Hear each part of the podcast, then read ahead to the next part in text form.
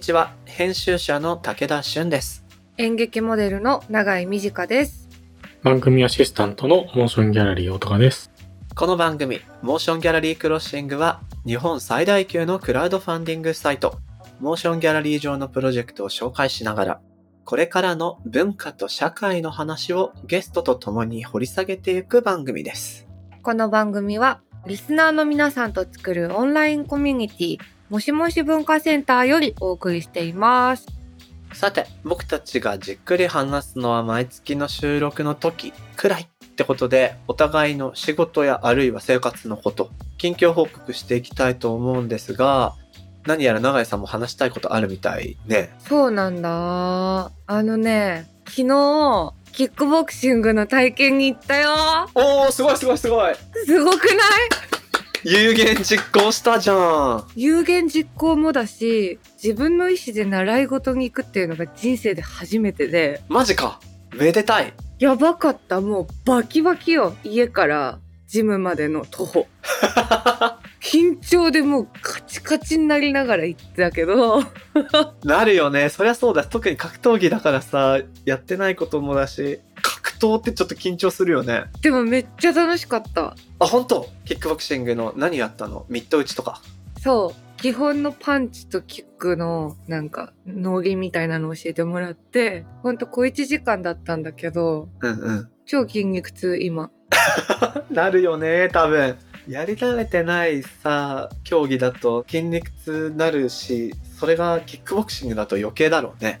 全然でもさなんかパンチなんてさそんな力もないですからなんかちょっとさ腕をこう前に出しては引きってやってるだけなはずじゃん。うんうん。え全然疲れないんですけどって思ってたのにちゃんと筋肉痛になるんだと思ってこう全身くるんじゃない？うんびっくりした肩甲骨が痛いでもなんかそれはいいことのような気がするな。ちゃんと腕を伸ばしきって打ててるような。お本当？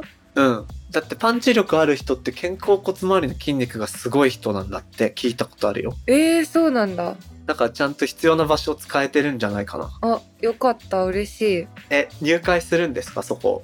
ちょっとねもうほぼすると思うんだけどあと勇気だねそのなんか体験以上にこう必要とされるよね勇気がなんか継続していくとこのね、難しさみたいなのここでもあるけれど、いやーでも楽しめたなら何より何より。面白かったです僕はね、最近新しい趣味を見つけてしまって、と言ってもこれまでと同じっちゃ同じなんだけど、釣りがね、この冬すごいやっぱしたかったんだけど、冬釣れる魚ってもうめっちゃ限られてるわけ。あそうなんだ船乗ったりしないと結構沖合に行っちゃう魚が多いから、なかなか釣りに行けない。うんうん比較的近くでできる釣りは夜やる釣りが多くて鬼寒いと。あーそれはちょっと大変だなそう。釣りを上手になりたいってすごく前から思ってたんだけど、数をね、釣れないと、こう、お魚がかかってから手元に持ってくるまでってもうめっちゃ僕慌てるのよ。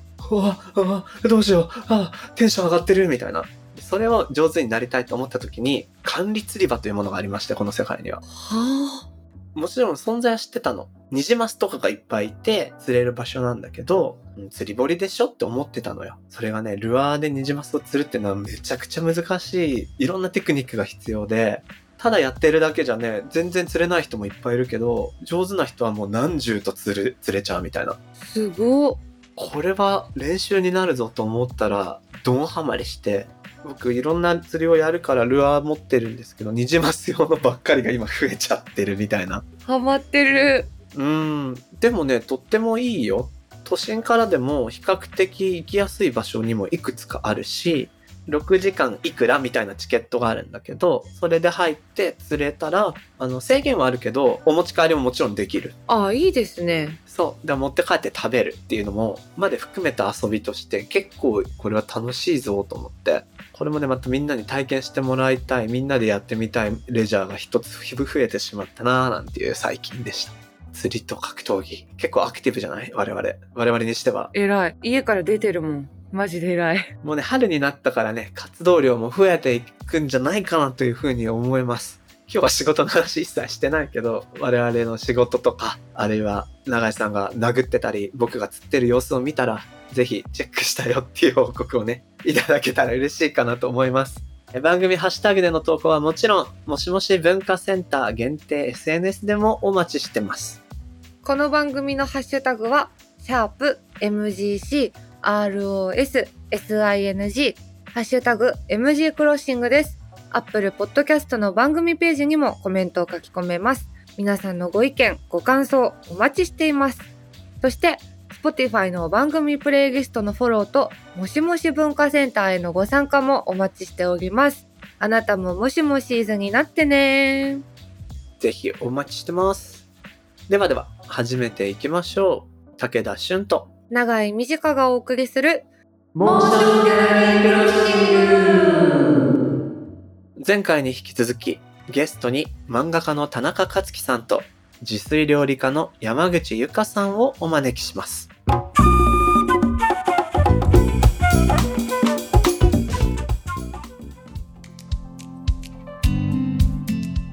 僕自身も結構、今でこそだいぶマシになりましたけど、完全夜型で、夜の世界でこそ創作的な能力ってのは、こう翼が生えて立ち上がって、みんなと夜な夜な酒を組み交わしながら未来について語り、社会について何かこう愚痴をこぼしながらみたいな、それこそがクリエイターだ。そして今僕もそこにいる。みたいな、そんな気持ちに浸ってたりしたんですけど、かつきさんもそうだったと。うん、そうですね。だから私なんかもう夜中の2時過ぎないとスイッチ入んなくて、早く夜になんないかなと思って、はいはいはい。ぱ早く夜にしてしまうには昼過ぎに起きることなんですよ。確かに。最初の逆の発想ですよね。そうですね。すぐにやっぱ夜になってくれたら、なんかちょっとはかどった気持ちにもなるしね。邪魔も入んないし、夜中とかね。明け方とか太陽昇ってくるのを見て寝るって気持ちいいですよ。なるほど、なるほど。これをやりたいためにやっぱ漫画家になったと。普通の人はこんなことできないんだと。これこそフリーター。フリーターは朝日を見て眠れるんだっていうね。まあそんなんだったんです。一回いいですか？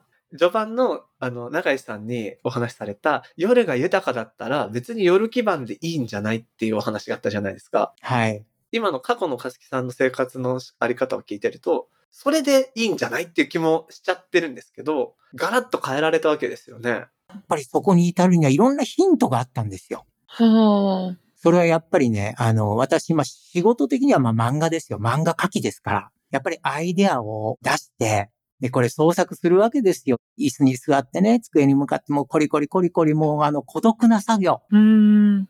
まあそういうことをやるためには、まず自分がやっぱ健康で、やっぱ機嫌良くないとダメなんですよね。なんかね、悩みとかがあったらアイデアどころじゃないから。確かにそっちに持ってかれますよね。そうなんですよ。やっぱなんかひらめいたりするようなことしないとダメじゃないですか。それはね、やっぱね、常に自分がね、機嫌良くないとダメなんですよ。はいはいはい。どうしたら一日中ね、ご機嫌でいられるかなっていうことばっか考えてきて。もうめちゃくちゃわかります。150%共感ですね。すごい。でね、あの、ま、漫画家の小先輩方にもいろいろ聞いたことがあるんですよ。まあ、どどういったところでアイデアが出てくるんですかとかね。まあ、あの、仕事の時間帯からね、一日のそのスケジュールとかいろんなことをね、先輩方に聞いてたんですけれども、息長くやってらっしゃる作家さんっていうのはね、やっぱこう、散歩をやっぱ習慣化にしてる人がすごく多くて、はあ、散歩。うんうん。で、意外と朝方だったりしてて、なんかね、夜のイメージありますけど、朝が多い。そうなんですよ。自分も含め、自分の周りはみんな夜型なのに、なんで大作家とかになると朝になるんだろう。それはきっとね、なんか年取ったりすると自然と朝になるのかななんて思ってたんですが、うんうんうん。藤子 F ドラえもんのね、先生ですよ。いっつも決まった時間に起きて、朝。んで、電車に乗って、スタジオに行くんですって。へー。なんで自由業なのに通勤してんのと思って。うん、確かに。だいたい満員電車に揺られたりね、朝起きたりするの苦手な人が漫画家になると思ってたんでね。うんうん。いや、なんでなんだろうっていうこともあって、え例えば岡本太郎とか、なんかめちゃめちゃ夜型っぽいじゃないですか。爆発だって言ってますからね。昼には言わなそう。そんなこと。それはわかんない。朝も爆発するかもしんない。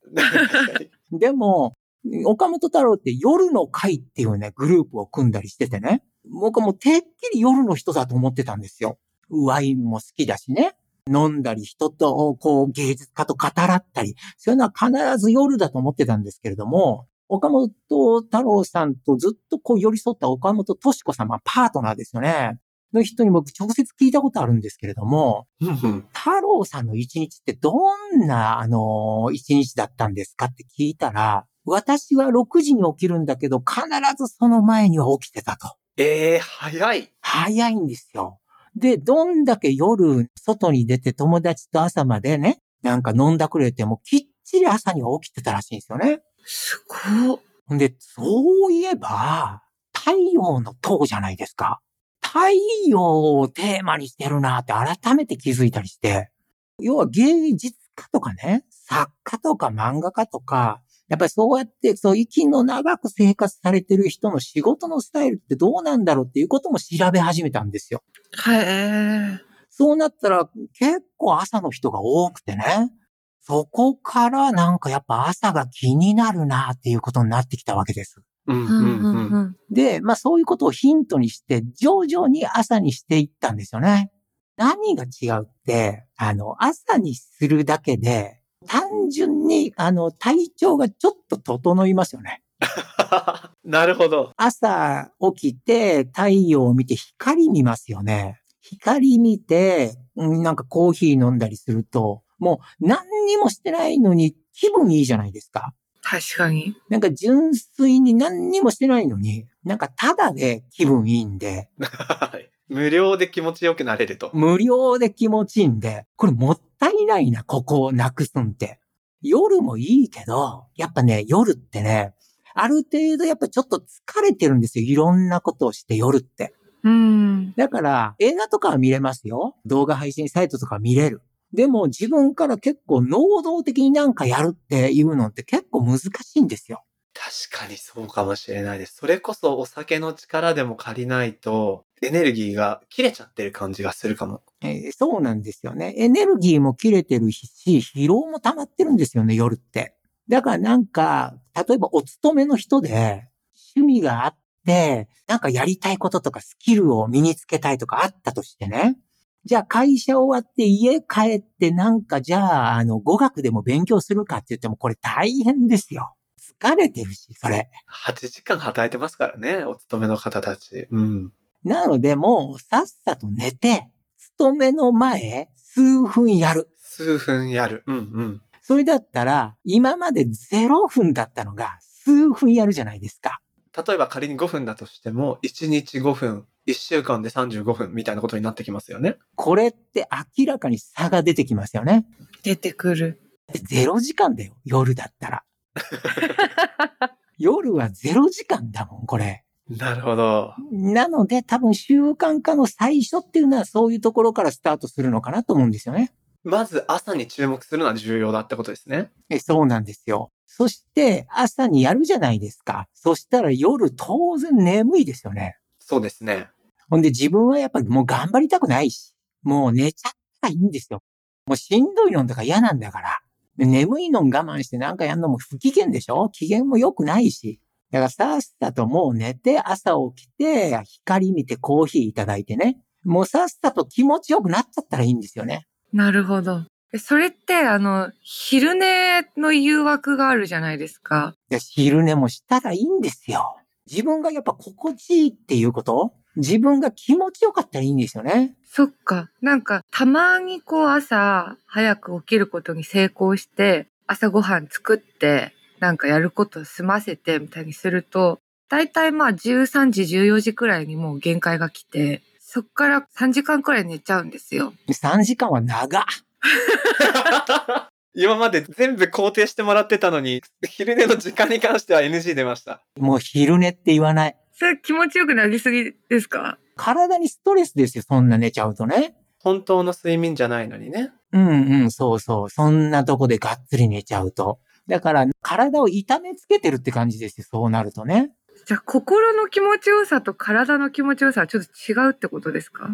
いや、だって3時間も寝たら心もしんどくなるよ、やっぱり。だって罪悪感がまず生まれるじゃないですか、その時点で。ああ、私ダメ人間じゃんとか思っちゃうじゃないですか。なんでそんなに痛めつけるのかってことですよね。起きれないからな。でも一回寝ちゃうとな。30分ぐらい、15分、30分のちょっと短いのができるといいのかな。でそう。そしたら30分以内でお昼寝をね、済ませたら、ああ、自分は30分でちゃんとね、あの、お昼寝済ませて自己管理できるっていうね。そこでまた気分も良くなるじゃないですか。確かにできたらそうですよね。もう無料ですよ、その気分の良さって。私の経験上、30分昼寝しても3時間昼寝しても、スッキリ感変わんないと思います。あー、なるほど。でも、おっしゃると確かに短時間のお昼寝で、随分回復したなって時ありますね。なるほどな。だからもうそれは、どんな手を使っても30分で起きるってするしかないですね、きっとね。もうそこは頑張りか。今、勝木さんの考え方いろいろ聞いてるところでしたけど、今、朝がまず重要だってことが分かってきましたが、山口さんは朝っていう時間はどんな風に自分の中で置いてますか？重要だなってやっぱ感じますか？いや、すごい思います。私は自分がご機嫌でいることがすごい大事っていう話、田中さんからありましたけど、もう私150共感って言いましたけど、フリーランスで良かったなって思うところは、その、まあ、自分の時間を自由に使えるところだと思うんですよね。うんうん。ミーティングを入れる時間っていうのも自分で考えて、例えばじゃあ来月からは午前中は作業の時間にして、ミーティングは午後で入れるようにしようとかいうことだってできるわけじゃないですか。うんうん。そういう感じで自分の自由に使えるっていうところがまあいいところで、私絶対12時に寝るんですね。絶対何があっても12時に寝るっていうのは私のマイルールにしていて、で、そうすると12時に寝ると、私は必ず毎日8時間睡眠取るんですけど、そうすると8時に必ず起きれるんです。はいはいはい。8時に起きて、そっからもうちょっと寝ようかなと思わないんですよ。もうしっかり必要な睡眠時間取れてるんで、なんかダラダラすることもなく普通にそのまま起きれるんですね。なるほどなるほど。それを過ぎて1時とかになっちゃうと、やっぱり1時に寝ると9時ぐらいに起きちゃうんです。要は8時にいつも通り目覚ましかけて起きたとしてもなんかちょっと足りないなって言って結局9時になって、で、その1時間朝の時間をロスするだけで、なんかすごいもったいないことした気分になるんですね。なるほどなるほど。でも、それが嫌なのと、あとはまあ、その、下手に夜遅くなって、で、朝もいつもと同じ8時に起きたりとかすると、それこそ昼眠くなるんですよ。うんうんうん。で、せっかくこう集中したりとか、楽しくミーティングしてるのに、なんか眠たいな、みたいな頭ぼーっとするなとか思うのってすごいストレスじゃない。だからもうとにかく頭ぼーっとするなとかいうことを日中に絶対思いたくないっていう気持ちで、12時寝の8時起きルーティンはもう10年以上多分続けてますね。すごい。なるほど。さっきのこれも、早起きのためには早く寝ることっていうのをまさに10年間体現されてるってことですよね。本当にそんな感じです。なんだろうな、例えばこれから先、じゃあ子供が生まれて、なんだろう、朝早く起きなきゃいけなくなったとか、まあ、何かしら習慣を変えようと思って早起きにしようと思って、変えるんだったら絶対11時に寝て7時に起きるとか、そういう風に変えていくと思います。ちょっとずつこの8時間睡眠はキープしながら寝る時間を調整していく。そうですね。なるほど。ちなみに、お二人の一日の過ごし方聞いてみたいなと思ってたので、ちょうどいいタイミングだったんですが、じゃあこうなると山口さん8時に起きられた後、午前午後夜の大まかな時間の使い分けってどんな風にされてるんですか？それで言うと、私はそこがあんまり自分の中にルーティン化がないんですね。ほー。そうそう。だから、えっと、午前中に、えーミーティングとかを入れることもあるし、それは入ってなかったら自分の言語を書くとか、えっと、レシピの試作をするとか、午前中はこれやって午後はこれをやるみたいなことって、全然その日決めるっていう感じなんです。私がそう通ってるとあるクリニックの先生が言ってたんですけど、まあ、人間はその時やりたいことをやるのが一番いいんだって言ってたんですね。うーん。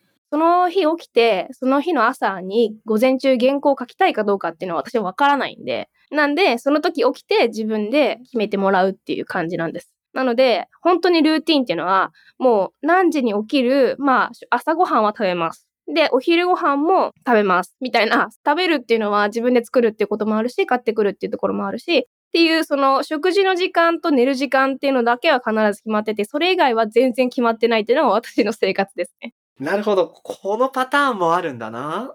いや、というのはですね、この後、かつきさんバージョンも聞くんですけど、なんていうか、僕は結構、しっかりやることを積み重ねていくことが一番、こう、充実させられるんじゃないかなと思って、今自分に試してるんですけど、となるとですね、うまくいかなかった時の修正の仕方がわかんなくなってきて、だんだん自分にとって何が心地いいかもよくわからなくなってきてしまうみたいなことに今直面してて、そこをどうしたらいいのかなっていう疑問もあるので、改めて聞きたいところなんですけど、勝木さんバージョンの一日の流れ教えてもらっていいですか？私はもうあの、ロボットのように決まってまして、はあ、感情が入る隙がないぐらい決まってるんですよ。すごい。もうあの、朝は4時に起きるんですけど、1分でもないんですよ。4時なんですよ。すごい。要はさ、起きるぞなんて思わないで起きてるんで、全部自動なんです。自動っていうのがなんかまだつかめたようなつかめないようなんですけど、特に自分の意思はないということですね。うん。だって意志は寝ようとするもん。はいはいはい。寝ようとします。あるいは、ちょっと早く起きようとするわけですよ。目も覚めちゃって。で、その日その日で体温も違うければ、気温もね、湿度も違うし、環境いろいろ違うでしょ？違いますね。うん。だから、心にもう相談した時点で、もう二度寝の道なんですよ、それ。ほんで、やりたいことができなかったとかなると、また嫌な気持ちになるじゃないですか。もうね、とにかくね、年も年なんで嫌な気持ちとかもうなりたくないんですよ、もう。もうこれから死ぬまで嫌な気持ちとかはもうなりたくないんで、何にも考えないんで、ロボットのように起きるんですよ。すげえ。それをね、毎日やってたら何にも苦しくもなければ、ね何にも考えなくて起きれるようになるんですよね。うんまあまあ、その方が心地いいわけですよ。んで、やることは全部もう書いてまして、何時にこれやるみたいなね。最初は書くんですけれども、だんだん自動運転になるんで、もうもう書かなくていいんですよ。起きて、例えばね、顔洗ってコーヒー入れてとか、もう動線も全部決まってるんですよね。うん。だから何にも考えてないんですよ。自動操縦。そう、自動操縦ですよね。で、そこからまあ仕事とかもしたりね、メールの返信とかニュース見たりするのも全部もう自動的にやってるんですよ。はえ。今日は何々するぞとかいちいちもう心と相談してないんですよね。こう、全自動運転の車は徐々に全自動化が進んでますけど、まさにもうハンドルから手離した状態、アクセルペダルから足離しても運転できてるような、そんな感覚ですかね。いや、えっ、と、アクセルペダルから、そのレベルじゃないですね。目もつぶってますね。す。もう、魂だけが移動してるっていう感じです。すっごいな。それは境地ですね。すべての作業を午後、まあ12時です。12時にフィニッシュする。うーん。まあ、主にお仕事ですよね。お仕事をフィニッシュする。12時に。12時からはもう自由。わあ。今日は貴重な自由の時間をお仕事にある種回していただいちゃった感じの日になってると。えっと、あの、失礼な言い方になっちゃうんですけど、これ仕事って思ってないですよ。ああ、なるほど、なるほど。楽しいおしゃべり会。うん。ただただ楽しいから参加させていただいてる。だと午後の時間に入れても問題はないということですね。うんむしろ午後の方が楽しいです、これ。そうか。うん。僕今、あの、美味しいね、コーヒーを入れて、自分でコーヒーを飲みながら今おしゃべりしてますから。ただのティータイム、これ。この時間はだいたいサウナ室に行ってます。だいたいサウナ室に17時ぐらいまでいまして、結構どっぷりいるんですけど。すごい。ただそのサウナ施設の中で、まあ友達とね、お話ししたりね。別にサウナだけじゃなくて、そこで会議という名のおしゃべり会をしたりね。なんかそういうことはするんですよ。で、夕方からは運動っていうか、それもまあ、あの筋トレとかじゃなくて、ただのゲームなんですけれども、あの VR の世界にいるんですよ、私。へえ。毎日17時から18時は仮想現実の世界の中で、私、卓球選手やってるんですよ。で、卓球やってるんです、ずっと。1時間ね。でそこから家族と共に夕飯。で、お風呂入って寝る。こう寝るときは家族と映画見たりね。まあ動画配信サイト見たり、まああるいはちょっと本読んだり、もう受動的な時間ですよね。何にも自分からできない、もうただ受け入れるのみのね。ほんで家族の中で誰よりも早く寝ます。4時起きだと寝る時間は何時になるんですか？昔はね、9時ぐらいに寝てたんですけど、年取ってね、あんまりしっかり寝れなくなったんですよ。昔は、あの、しっかり8時間寝てたんですけどもね。でも今あんまり寝れなくなったんで、だいたい10時ぐらい過ぎちゃいますよね。なるほど、なるほど。そしてまた、医師とは関係なく4時に起きると。うん、医師とは全く関係なく、すげえなそれはなでそれをやってる限り、まあ気分いいんですよ。ここが大事ですね、やはり。自分の気持ちがいいかどうかが一番。そうですね。自分に徹底的に甘くした生活をしてるんですよね。利己的なんですね。スーパー利己的です。ここがまだ僕ね、お話聞いても自分にどうやったらみたいなことを思ってしまうんですが、一度ここで区切って、後半戦は、じゃあどういうふうに実践できるか、あるいは実践していくときのなんか困難が、まあもうすでに僕はあったりもするので、どう解決していけばいいかみたいな話をしていきたいと思います。が、ひとまずここまでということで、次回も引き続き漫画家の田中克樹さん、自炊料理家の山口ゆかさんにお話を伺っていきたいと思います。えー配信は4月になるんですけれども、お二人からリスナーの皆さんに何かお知らせしたい事項があったら、こちらでお話しいただければと思いますが、じゃあ、勝木さん、何かございますでしょうか ?4 月です。サウナの展覧会、サテンっていうのをやってるんですけど、大阪の震災橋パルコ、パルコギャラリーさんで4月のね、1日から18日まで、はい、サウナの展覧会、サテンっていうのをやってますんで、ぜひ見に来てください。ぜひ関西方面の方、お越しください。山口さんいかがでしょはい。えっと、そうですね。私は、本当はね、4月に本が出る予定だったんですけど、ちょっと制作が押していて、6月に出るんですよね。その本のお話を、内容としては、リモートワークが増えて、お家で食べるけど、普通のレシピ本で作ると結構お腹いっぱいになっちゃうっていう方、多いと思うんですよね。一人前しっかりめでっていうレシピが多いので。それを、腹7部を目指して作ったレシピ本が6月に出る予定なので、ちょっと先ですが、楽しみにしておいてくれたら嬉しいなと思います。なるほど。ぜひチェックいただきたいと思います。お二人の詳しい今後の活動は、ホームページや SNS 等をぜひチェックしてみてください。それではひとまず田中克樹さん、山口ゆかさん、ありがとうございました。ありがとうございあました。りがとうございました。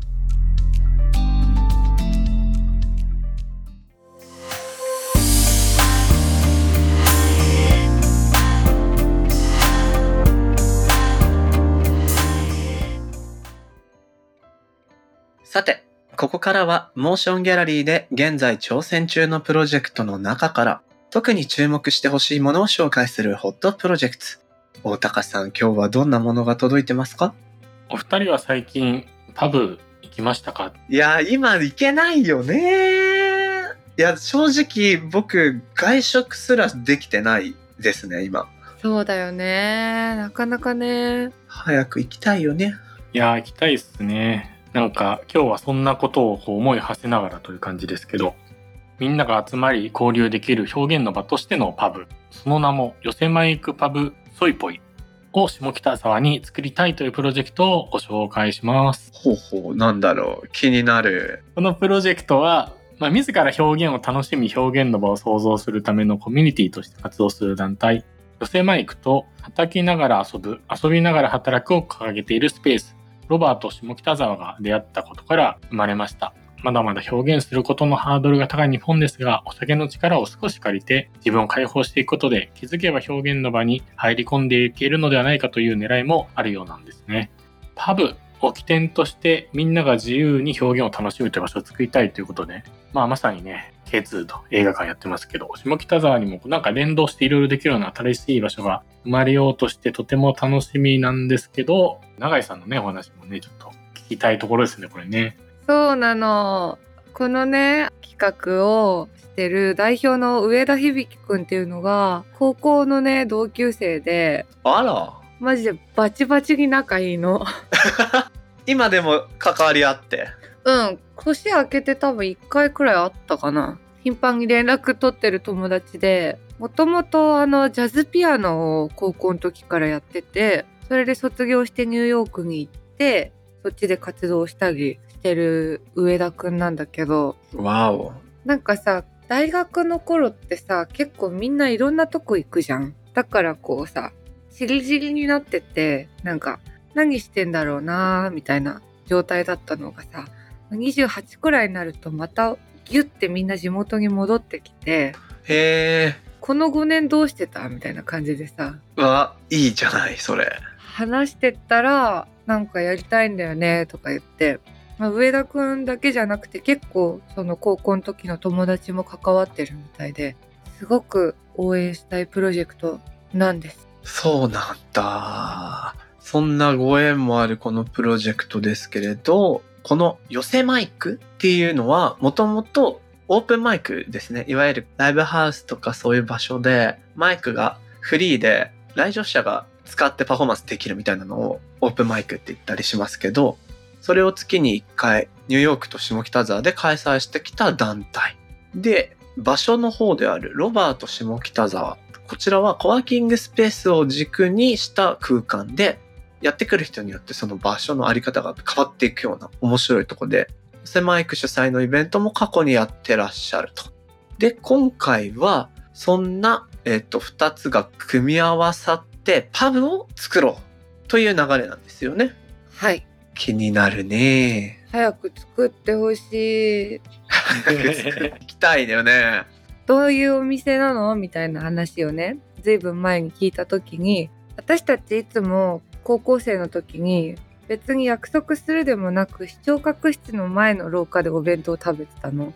なんかそういうさこう行けばいるなみたいななんか誰かしらいるしまあいなくてもあそこだったらなんかリラックスできるしみたいな場所がなんかあるといいよねみたいなことを言っててうんうん。そういう場所がちょうど欲しかったのでいや、なんだろう。うん、すごくわかる。このコロナで失われて悲しかったものの、僕にとって大きな場所は、そういう場所？行けば知り合いがいたり、知り合いがいなくても安心できるムードがあるから知らない人とも気楽に絡めるみたいな。うんうん結構飲んだりする場所とか、それこそパブ、あるいはスナックとかってそういう空間だったと思うんだけど、今それを素朴に欲している自分に気がつきました、最近。本当にね。でそんなわけで寄せマイク東京共同代表でジャズ音楽家そして私のダチ上田響さんから リスナーの皆さんに向けてメッセージが届いているので紹介します。寄せマイクパブソイポイはただの酒を飲む場ではありません。ニューヨークで始まったこの団体は表現を楽しむことで生きるって最高だなって思える空間をイベントで作っていました。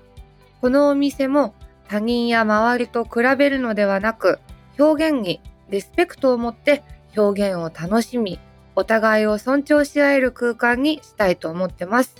たくさんの人が関わって、いろんな思いが詰まって、みんな違ってみんな最高だって感じれるような表現のあふれる空間にします。寄せマイクパブ、ソイポイ、ご期待ください。とのことで、めっちゃいいこと言ってるやん。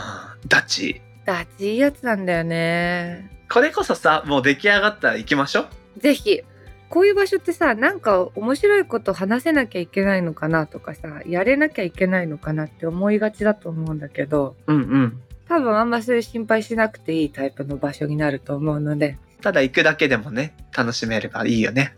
なるほどです。上田さん、ありがとうございました。このプロジェクトはモーションギャラリーで4月20日までです。ぜひチェックしてみてください。